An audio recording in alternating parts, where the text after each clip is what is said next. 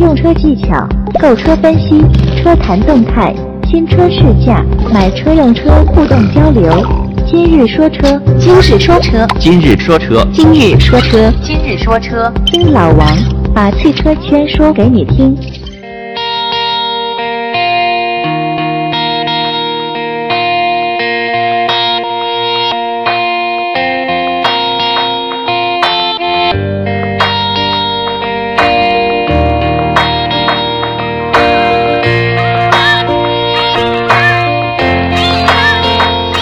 再见我的爱，I wanna say goodbye。再见我的过去，I want a new life。再见我的眼泪、跌倒和失败。再见那个年少轻狂。欢迎收听今日说车，我是老王。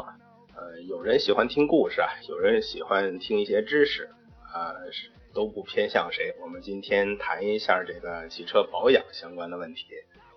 汽车保养啊，是指定期对这个汽车相关的部件进行检查呀、清洁、补给、润滑、调整，呃，或者是更换某些零件的这种预防性的工作，呃，也称作汽车维护。我们常规的汽车保养啊，主要包含了对这个发动机系统、变速箱系统、空调系统、冷却系统、燃油系统，还有动力转向等等这个范围的一个保养。汽车保养的目的呢，就是保持这个车整洁，呃，技术状况正常，消除一些隐患，预防一些故障的发生，减缓这个车老化的一个过程，延长它的这个使用周期。最常说的肯定就是机油了，之前咱们已经介绍过机油。嗯，那机油多久换一次？每次需要换多少机油啊？关于机油更换周期、用量这些问题呀、其实最直接的就是去看你这个车的随车的保养手册，上面一般都写的很清楚，而且具体的这个更换周期跟用量呀，还有是更换情况呀，很多这种信息还要根据你实际的情况去判断。另外，考虑到咱们常说的这个烧机油的情况，我建议你可以了解一下你的车呀，怎么去看这个机油的标尺，呃，以此来判断机油是不是少了，是不是需要在这个保养周期之前提前去给它补充或者是更换。那怎么来看呢？你可以选择在一个平整的路面上，呃，量车的时候，或者是说你停车熄火五分钟之后吧，尽量量一点儿，然后拔出机油尺，用一个比较干净的这个纸也好，软布也好，把这个机油尺上的这个机油给它擦掉，然后再重新把它插进去，然后拔出来。正常的这个机油的这个量呀，应该在最低刻度跟最高刻度之间。低于最低刻度的时候，就应该及时的去补充机油了。如果超过最高的刻度，嗯，咱们说过，它对你的发动机也并没有好处，有的时候会增加你的油耗。所以了解的话，你可以放掉一些，让它达到一个合理的这个数值。当然了，如果你是这个电子机油尺，那比较简单，你就看你的这个仪表盘就行了。不过很多人都反映啊，这个电子的机油尺显示的信息可能总是忽高忽低，不是很准确，或者是不是太敢相信它。所以如果你想确认一下的话，还是看看你的车有没有传统的这个机油尺，没有的话买一个呃合适的规格的这个机油尺去给它看看。同时，你还可以粗略的判断一下你这个机油的清洁度。呃，怎么判断呢？几有几种方法呀、呃，简单来说，你可以闻一下它的味道。抽出机油尺的话，你拿鼻子闻一闻，如果有很强的这种酸臭味儿，那就说明机油已经变质了，那应该提早更换了。还有，你可以拿手捻一下，质量好的话，手感有比较好的润滑性，磨出这种碎屑非常少，也没有太强的这种摩擦感。如果感觉到有杂质，然后粘性很差，甚至有这种发涩的情况，那就赶紧给它更换吧。另外，你还可以看一下它这个颜色啊，呃，找一张干净点的这个白滤试纸，或者是好一点的面巾纸都行，滴几滴这个机油在这个纸上，等这个机油渗漏之后，呃，质量还不错的这个机油啊，看不到这种粉末，用手摸上去比较光滑，而且看到的一般都是偏黄色的这个油印。如果你发现这个油印都是偏黑褐色了，呃，还能看到杂质，那也就是应该赶紧更换了。还有就是你可以拿着这个机油尺，在这个阳光的照射之下，你看一下这个机油这个油滴，如果可以清晰的看到油滴中没有什么呃碎屑，就是比较好的状态。如果油质里边能发现很多这种悬浮物啊、小碎末的话，那也就应该赶紧更换了。还有就是在一些高寒地区的车主啊，呃，想检验一下这个机油的耐寒能力怎么样，那可以取一些机油放到冰箱里给它冻一冻。如果出现这种凝固过度的情况，那你手粘起来非常粘。而这种机油肯定不适合在你的车里边继续用了。比如你用的是零下三十五度的机油，结果在零下二十度以下就变成这种胶状了，那肯定也不能使用。还有一种方式啊，是用这种慢速的定型试纸，呃，滴几滴机油，让它静止一段时间之后，看它这个整个扩散的情况，然后扩散的表面、扩散的颜色等等，包括它这个分界线是不是比较明显。这个就可能很难拿语言去给你描述清楚，呃，咱们就不说了。当然，你在更换机油的同时，记住啊，机油滤清器也给它同时换掉。其实到目前为止啊，还有很多的消费者观念里边就是说，保养就是更换机油。那咱们日常保养还有什么忽略的地方呢？其实，日常保养的工作很简单啊。如果你真正归纳起来，就是清洁，啊，该清洁的清洁，然后紧固。有没有松的螺丝需要给它拧紧的？检查日常的一些常规检查，还有补充有没有缺油缺液的，给它进行补充。咱们都知道，空气中呀含有大量的灰尘，尤其是像北京这种雾霾的城市，这种细小的颗粒物啊，不仅容易被泄漏的这些燃油粘附，在高温烘烤的情情况下，还容易形成比较坚硬的保护层，哎，导致这个机件的散热性能变差。而且也容易因为这个车身上产生的静电吸附呀，导致你这个车本身那个漆面受到腐蚀。这样说来，你平常的洗车啊，其实也算是你保养的一个方面。当然，我们在这个 4S 店或者是汽修厂要做的，还有包括这个清洁这个空气滤清器。这个空气滤清器如果脏的话，会阻碍新鲜的空气进入到你这气缸，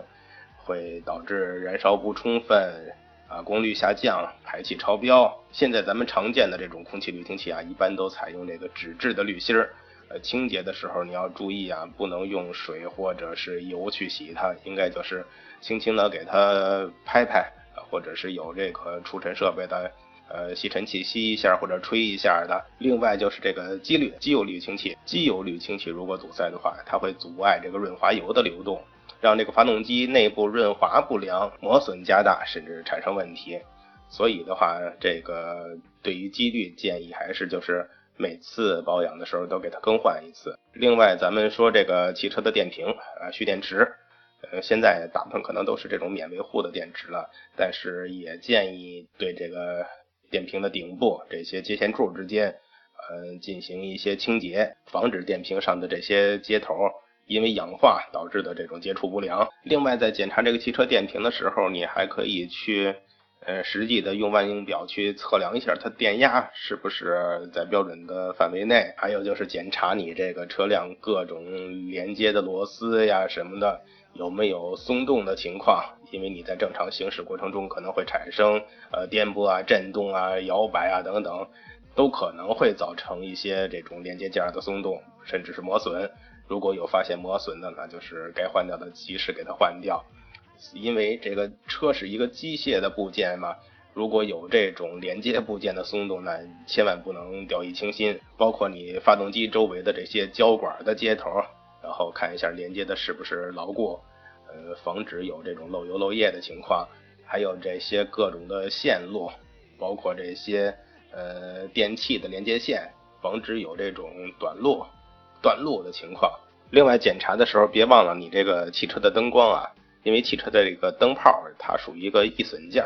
你永远不知道它什么时候会烧坏。尤其是这个咱们车后边的刹车灯啊什么的，你平时还看不着。呃，还有倒车灯，它其实对你的行车安全都有很大的影响。所以你每次去保养的时候，都应该提醒一下保养的师傅，你给我看看车灯，或者是有些四 S 店允许你进车间呀。那你就跟着一块儿去看看，这个工人有没有按照要求一项一项全都给你检查了？还有什么刹车系统？那刹车系统的话，大家都知道它的重要性了。刹车失灵，这个可是一个天大的事儿。每次的这个保养过程中都应该去检查。而且根据情况，根据你这个手册的要求，考虑一下刹车油、刹车片是不是需要更换了。包括你自己也应该随时去观察你这个刹车片的厚度。刹车片的厚度的话，最低不应该低于三毫米，而且刹车这个刹车碟上不能出现过深的这种凹槽，有这种石子呀或者异物划伤的凹槽。呃，刹车碟过薄的话，或者是凹槽太深的话，都需要更换。以前咱们说过呀，每次你开车之前，老王都建议你看看你的这个轮胎的状况是不是正常，胎压是不是正常，磨损有没有这种异常的磨损。在咱们保正常保养的时候，你也别忘了去看一下你这个备胎，备胎的这个胎压是不是正常。万一你真急需用到备胎的时候，却发现备胎它不能用，没气，那可是最头疼的时候了。另外还有这个汽车的底盘，你也需要是让师傅给你检查一下。这这部分检查的可能很多了，比如说底盘上这些橡胶件儿，嗯，下摆臂的这些胶套，平衡杆的这个开口胶，半轴的防尘套，横拉杆的球头，发动机的机脚，橡胶件儿它容易老化嘛，车龄越长的车保养的时候就越需要注意这些情况，呃，还要看这个底盘有没有漏油的情况，嗯，一般像这种发动机的油底壳，呃，变速箱、减震器，这。都是容易出现这种渗油漏油的地方，还有常规的就是这个发动机舱里边机油，咱们说了，还有什么变速箱油、转向油、制动液、防冻液。防冻液除了这个防冻冷却的功能啊，还有这种清洁除锈防腐的作用，呃，可以减少水箱的腐蚀，保护发动机。呃，注意一下这个防冻液的颜色呀，一定是挑选正确的，不要混用。还有就是玻璃水，注意一下你使用的这个环境温度。低于零度以下的温度就要用适当的防冻型的这个玻璃水了，比如说咱们常见的负二十度的、负三十度的，呃，甚至更低的。夏天你就可以用这些除胶型的，呃，冲洗掉高速行驶中这个不幸丧生在你玻璃上这些飞虫。之前老王在这个微信群里边提醒过，呃，有一个朋友在跟老王聊天的时候，发现他竟然在在北方没有换防冻型的玻璃水。动力有异常的时候，可能火花塞也要检查一下，包括车内的这些检查，仪表盘上是不是有故障灯？如果出现故障灯的话呢，你就要用这个电脑去看一下它故障代码。而且现在大部分的这个车型都有保养的提醒，每一次保养完成之后呢，都需要进行一个这个保养灯的归零。还有就是根据不同情况，你可能还会涉及到什么啊油箱的清洗啊、轮胎的换位啊、动平衡呀、四轮定位呀、正时皮带的这个检查更换，甚至是清洗这个燃油系统、润滑系统、三元催化，还有什么空调除菌等等等等很多这种养护的项目啊。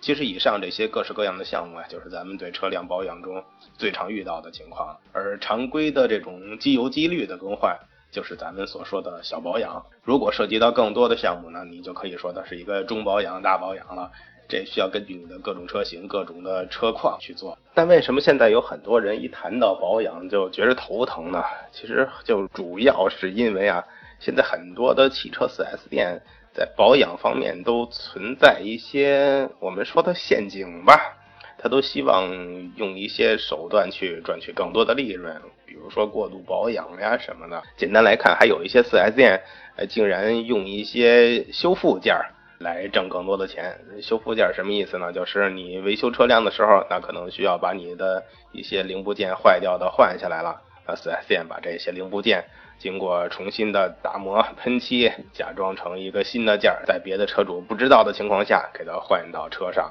说这是一个新的件儿，那你最后车主花钱买的是一个旧配件，4S 店用最低的成本赢取最高的利润了吗？这是咱们谁都不想见到的吧？还有一般的这个车型，机油可能是都是五千、七千、呃一万公里一换。呃，比如你的车型要求是五千，啊，可能在四千五到五千五这个公里范围内去更换都是正常的。但有一些 4S 店或者是维修厂。呃，工作人员就一直在告诉你，你尽量更早的去更换，这样对你的车有好处。啊，我建议你三千就来吧，这就是典型的过度保养。其实具体的机油怎么换啊？老王之前也说过，你就看你的这个保养手册就好了。我们不说你去换成什么全合成啊，能不能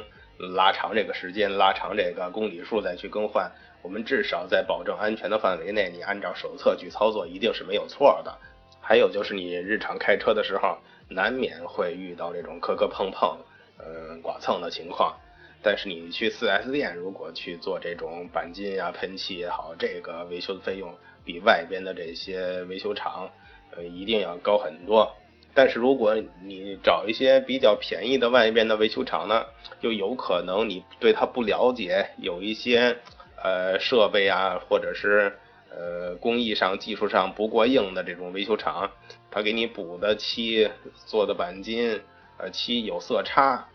或者是过一段时间，这个漆面质量不好，很快的老化，甚至出现脱落的情况，你又不得已进行二次的去修复，花二次的钱，其实这都是咱们常见遇到的问题。所以，如果你是走保险去补漆做钣金的话，我还是建议你去 4S 店啊。还有一些这些外边的维修厂。他可能欺负咱们消费者不懂技术，会故意夸大一些车辆的问题，本来就不是什么严重的问题，哎，在他们的说来说去，就告诉你这个车的问题非常严重，让你觉得这个车不修，那肯定就会出大事儿，因为车有问题，肯定是对你人身安全的一个隐患嘛，谁都不敢开走啊，是不是？有时候你的问题可能是只需要简单的把几个螺丝拧紧了，或者是换一个小的零件就能解决的事儿。诶，他非要告诉你很多大的部件都有问题了，都需要更换，恨不得把你的发动机都要给你换掉。这种情况谁遇到谁都头疼呀，是不是？所以在你的车正常的维修保养的过程中啊，如果有条件，尽量还是可以呃看着它整个这个维修保养的过程，嗯，尽量去一些比较相对于比较正规的维修店。嗯，当然了，如果你能自己多了解一些这个车辆的基本知识的话，有一些小毛病甚至可以自己去动手解决。遇到大毛病的时候，你也可以了解，哎，对方说的到底是不是真的呀？甚至还有一些外边的小小的修理厂，没有修过一些车型，没有相关的技术，或者是没有一些相关的零部件，呃，为了挣钱嘛，就告诉你这个车我能修，你放我这儿吧。你弄一个玛莎拉蒂放他那儿了。原来他只修过夏利，哎，这车这车怎么修呢？呃，研究来研究去，拆来拆去，可能你原来的毛病还没解决呢，把你这整个车给你弄坏了。遇到这种情况，你找谁说理去啊？是不是？而且你去跟他理论的时候，他告诉你，你这车本来就是这有很大的问题，你你自己有证据吗？你也没证据啊，你也没办法是说他给你弄坏的呀，因为咱们不懂啊。另外，咱们之前说过这个假机油的情况，还有一些外边的小维修店，甚至就是这些假机油的代理销售点，专门用假机油，这样他才能挣到钱嘛。啊，我不收你工时费，这个费用也不收，这个费用也不收，其实利润全都赚在机油上面了。很多的这种零部件给你更换的零件，全都是这种次品，甚至是假货，嗯，你自己也看不出来。所以啊，咱们在选择这些维修店、维修厂的时候，尽可能还是找一些比较正规的这种维修场所。老王还听说啊，有一些这种汽修店啊，可能还会故意给你的车制造一些故障，或者是留点小毛病，这样会让你这个车呃反反复复的来修，也就是放长线钓大鱼。我一次给你修好了，我以后吃什么呀？嗯那比如往你的排气管里边塞点棉花，然后机油里放点糖，这样既不会让你出什么大事故，呃，但是也能让你经常来光顾，经常来维修，没事见个面聊聊天，挣点小钱儿。甚至还有一些店给你维修的时候，呃，换了两个火花塞，啊，告诉你我换了四个，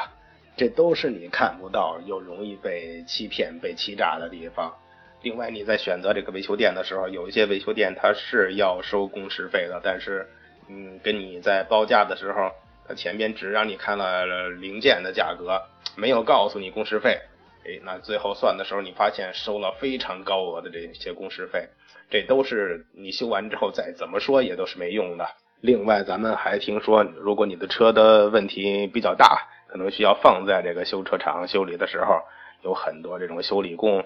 呃，晚上的时候开着你的车出去兜风，开着你的车出去遛弯儿，虽然说这种情况顶多费你点汽油，但实际上它可能会带来很多危害啊，比如说呃，这种人他会不会暴力驾驶，对你这个整个车的产生一些机械故障，甚至会不会产生一些交通事故，带来额外的损失？因为你是车主嘛，如果呃这个维修工开着你的车撞人了，最后他逃逸了，那最终谁负责任呢？其实你作为车主是有连带责任的。虽然说你已经委托给这个维修站了，但最终纠缠起来都是很麻烦的。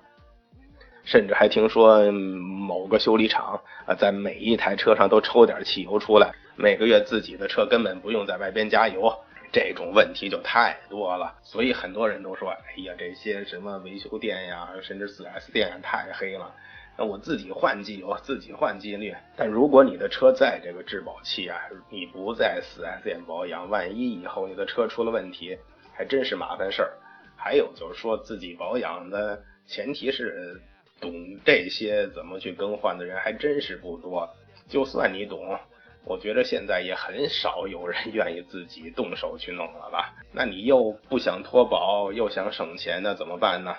诶，追求性价比的老王呀，建议你可以这样试试。虽然我我自己从来没这样试过呀，因为我是一个比较懒的人，但肯定是一个可行的方案啊。首先，我建议你啊，还是严格根据你的这个保养手册，上 4S 店，严格按照这个手册的标准去进行保养。咱们所说就是在保证你车安全保养的前提下，不能出事儿嘛。哎，但是。四 S 店如果推荐你额外某某某某很多项目，你就告诉他你不要考虑了，我就按照这个手册去做。哎，在保证这个基础保养之后，我在外边再找一家相对于正规一点的这个汽修店，你把你额外想做的项目，